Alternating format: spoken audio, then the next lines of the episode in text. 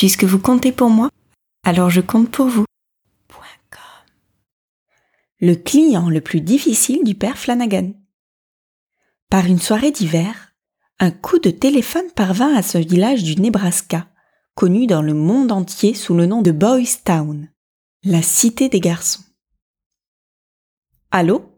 Le père Flanagan? Ici le shérif Osei de Virginie. Auriez-vous de la place pour un nouveau pensionnaire? Immédiatement? Où est-il en ce moment? En prison. Un cas qui ne laisse aucun espoir, je vous en préviens. Vol dans une banque, cambriolage de trois boutiques à main armée. Quel âge a-t-il? Huit ans et demi. Celui qui tenait le récepteur, un prêtre ascétique aux yeux bleus, eut un haut le cœur. Qu'est-ce que vous dites? Oh, ne vous laissez pas tendrir par son âge.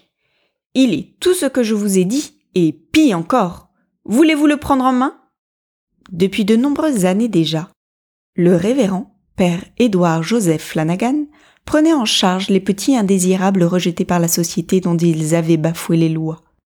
Des garçons de tout âge, de toute race, de toute confession.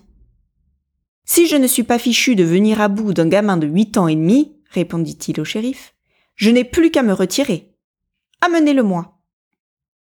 Trois jours plus tard, le père Flanagan voyait entrer dans son bureau le shérif Osei et sa femme, poussant devant eux leur prisonnier. Un gamin d'une pâleur anormale, qui tenait un baluchon sous le bras. Il n'était pas plus haut que la table, une chevelure embroussaillée, d'un brun terne, retombé en mèche sur son visage chétif, et ses yeux marron foncé, à demi clos derrière un rideau de longs cils noirs. Une cigarette pendait au coin de sa bouche, avec une veulerie crapuleuse visiblement voulue. Ne faites pas attention, plaida le shérif. Pour l'amener ici, il nous a fallu le bourrer de cigarettes. La femme du shérif déposa une grande enveloppe sur le bureau. Voici un rapport complet, dit-elle d'une voix tranchante. Et il n'exprime pas la moitié de la vérité. C'est un vaurien, un criminel né, qui n'est absolument pas digne d'intérêt. Mon avis personnel, c'est que ce n'est même pas un être humain. Au revoir et bonne chance, vous en aurez besoin mais au fond du cœur du père Flanagan brûle une flamme d'amour inextinguible. L'amour de Dieu et de ses frères les hommes, et tout spécialement des petits. Et considérant le misérable échantillon d'enfance qu'il avait sous les yeux, le prêtre songeait qu'il n'avait jamais vu un tel mélange où le comique se confondait avec la plus poignante expression du tragique et du sordide. Il indiqua de la main une chaise au nouveau venu, et commença de lire le rapport. Personne ne savait plus le nom de famille de ce petit garçon. On l'appelait simplement Eddie. Né dans un quartier misérable près des docks de Newport News, il avait perdu ses parents au cours d'une épidémie d'influenza, alors qu'il n'avait pas encore quatre ans. Les tristes logis des quais se renvoyèrent d'une famille à l'autre ce petit animal farouche et replié sur lui-même. L'école de la dure aiguisa son courage et trempa sa volonté. À huit ans à peine, il devint le chef d'une bande de petits gangsters dont certains avaient presque le double de son âge. De grands chenapans du voisinage essayèrent de charrier le môme. Il les confondit en dressant les plans de quelques coups, assez modestes il est vrai, mais dont il avait réglé tous les détails. Six mois avant de tomber dans les mains de la police, son droit au commandement avait été discuté par une nouvelle recrue. Tu fous jamais rien toi-même. Tu n'es pas un chef. Tu vas voir ça, répliqua Eddie. Je vais faire un coup qui te flanquera la trouille. Je vais cambrioler une banque à moi tout seul. La banque était installée dans un vieux bâtiment, à l'heure où la plupart des employés déjeunaient. Eddie se glissa dans les bureaux sans attirer l'attention et gagna la caisse dont le grillage présentait une brèche que personne n'avait songé à réparer. Il dut s'accrocher du menton au comptoir tellement il était petit. Il glissa dans l'ouverture sa patte crasseuse, saisit une liasse de billets qu'il dissimula dans sa veste et ressortit. Il partagea ses 200 dollars avec les copains. Mais l'exploit, en réalité, fut un four. la banque ne souffle un mot du vol et nie aucun gros titre en première page des journaux. Les copains goyèrent à l'envie. Ben quoi C'était seulement histoire de te faire les pinces La prochaine fois, tu les décrocheras le cocotier. Pour toute réponse, Eddie disparut pendant plusieurs jours. On lui avait prêté un revolver. Il s'exerçait dans les terrains vagues autour de la ville. Il voulait être tout à fait sûr de sa main. Cette fois, les premières pages des journaux locaux furent tout emplies de ses exploits. Un gosse était entré à grands pas dans un restaurant, à une heure creuse, braquant son revolver sur la caissière terrifiée qui lui avait remis la recette de la journée. Peu après, le même gamin s'emparait d'un paquet de billets de banque dans la poche d'un tailleur qui tremblait comme une feuille. Comme troisième victime, il choisit une vieille dame qui tenait une boutique de confiserie. Veux-tu lâcher ça? s'écria la vieille. Tu vas te faire mal. Elle lui fit sauter l'arme des mains et l'empoigna aux cheveux. Il se défendit sauvagement et l'aurait peut-être tué si les cris de la bonne vieille n'avaient alerté les policiers. Et c'est ainsi qu'Eddie venait d'échouer à Bowstown. Le père Flanagan repoussa le dossier et considéra le noir acteur de ce drame ténébreux.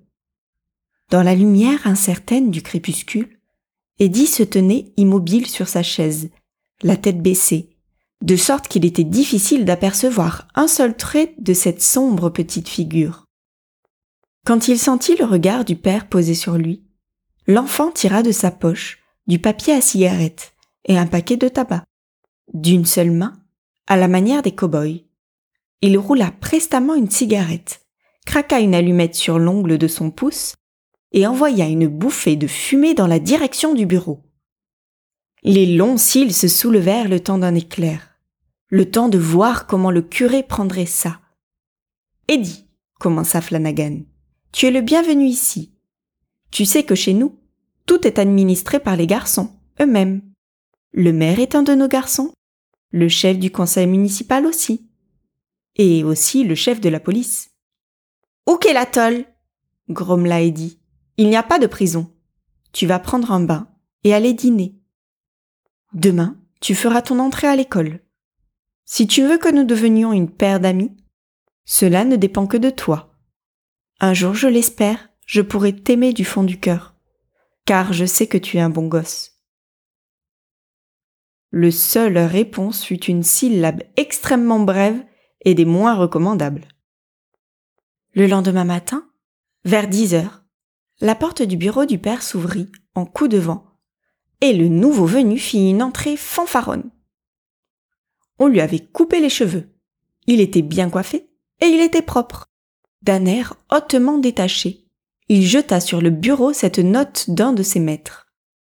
Cher et révérend père, nous vous avons entendu affirmer mille fois qu'un mauvais garçon est une chose qui n'existe pas.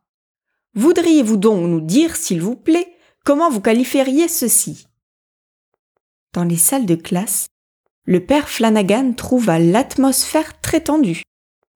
Le maître rapporta qu'Eddie s'était d'abord tenu parfaitement tranquille à sa place pendant à peu près une heure.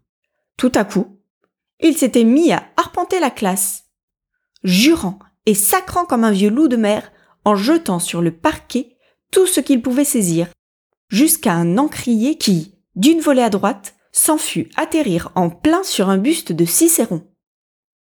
Le père Flanagan fit rasseoir Eddie à sa place et s'accusa publiquement. C'est ma faute. Je lui ai jamais dit qu'il ne fallait pas jeter les encriers par terre. Bien entendu, à cause d'Eddie, il va falloir renforcer les lois de Boystown, pour lui comme pour nous tous. Mais il faut d'abord qu'il les connaisse. N'oublions jamais qu'Eddie est un bon gosse.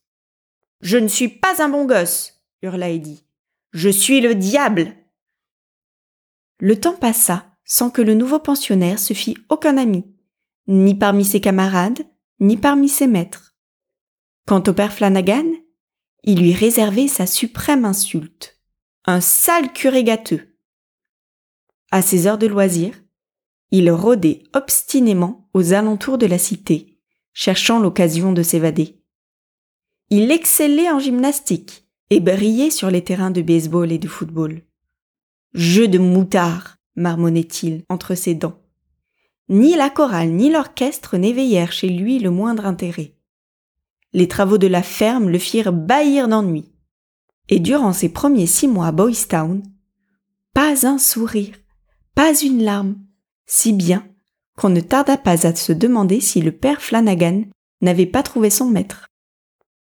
Le père s'informa auprès des religieuses qui dirigeaient les classes élémentaires.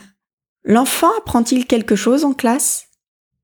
Parfois, mon père, il étudie son alphabet. En réalité, il apprend plus qu'il n'en a l'air, mais il est dévoré de haine.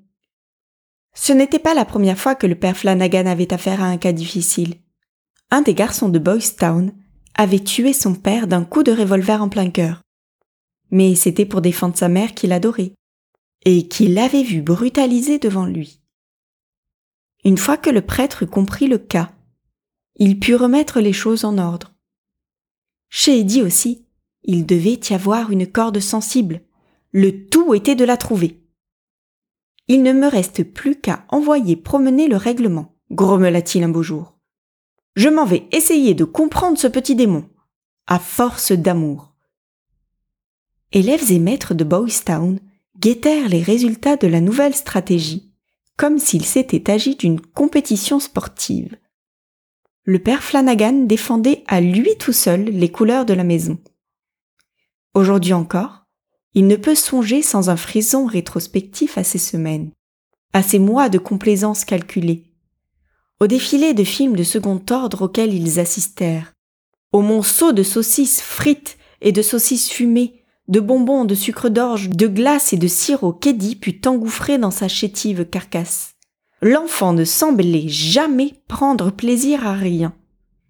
Dans les matins d'été, tout embaumé de résine et de trèfles sauvages, il détachait une barque et ramait vigoureusement sur les eaux du lac.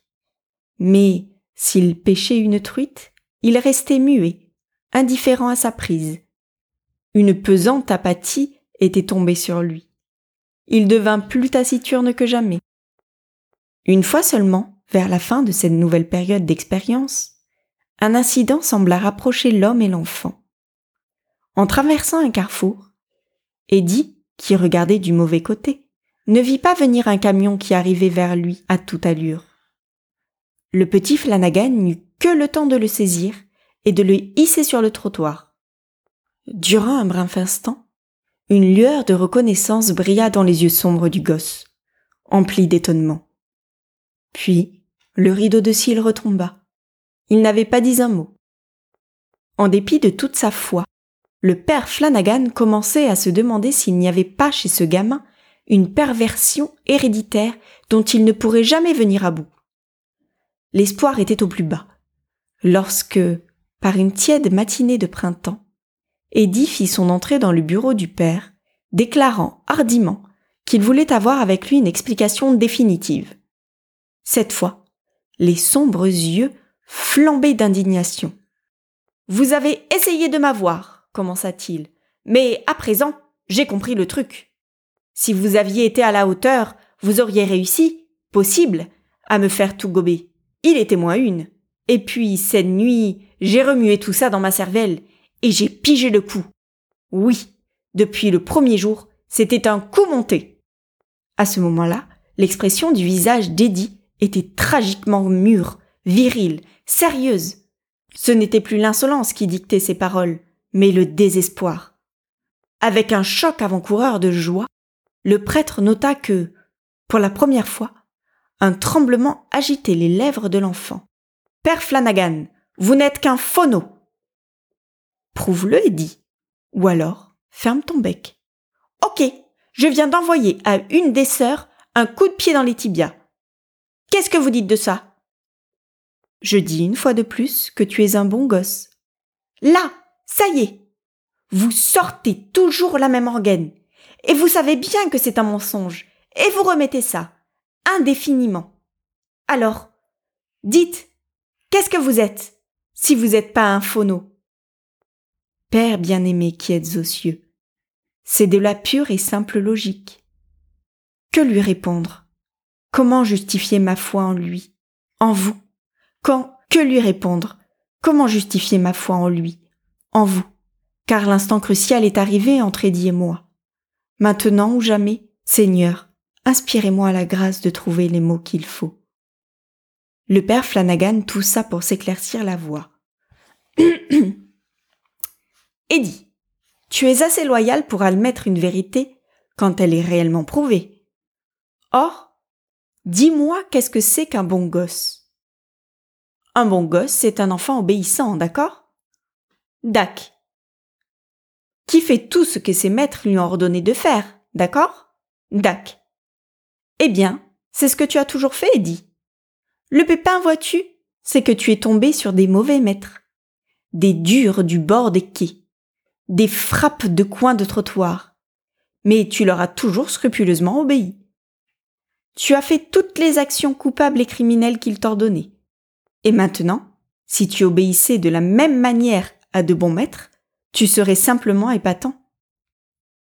Ces simples mots emplis d'une vérité irréfutable opérèrent comme un exorcisme, chassant de la pièce tous les démons, purifiant l'air. Tout d'abord, la minuscule, la minuscule énigme humaine sembla confondue. Puis, son regard s'illumina d'un franc, pur, exaltant, soulagement, et d'un élan, il contourna le bureau. L'âme du père Flanagan pleurait de joie, fêtant la même délivrance. Il ouvrit les bras, l'enfant s'y jeta, et cacha sur son cœur une face inondée de larmes. Cette histoire ne date pas d'hier. Eddie demeura dix ans à Boys Town. Puis, après avoir fait de brillantes études, il s'engagea dans la marine et gagna trois galons sur des rivages ensanglantés.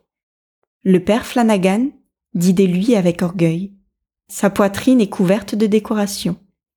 Rien d'étonnant à cela, car du courage, il en a à revendre. Mais Dieu soit loué. Il y a quelque chose de plus. Il est pétri de l'amour des hommes, fraternel jusqu'au moelle. C'est un des plus beaux types de chrétiens que je connaisse. Mais, par exemple, c'est toujours le client le plus récalcitrant que j'ai jamais rencontré.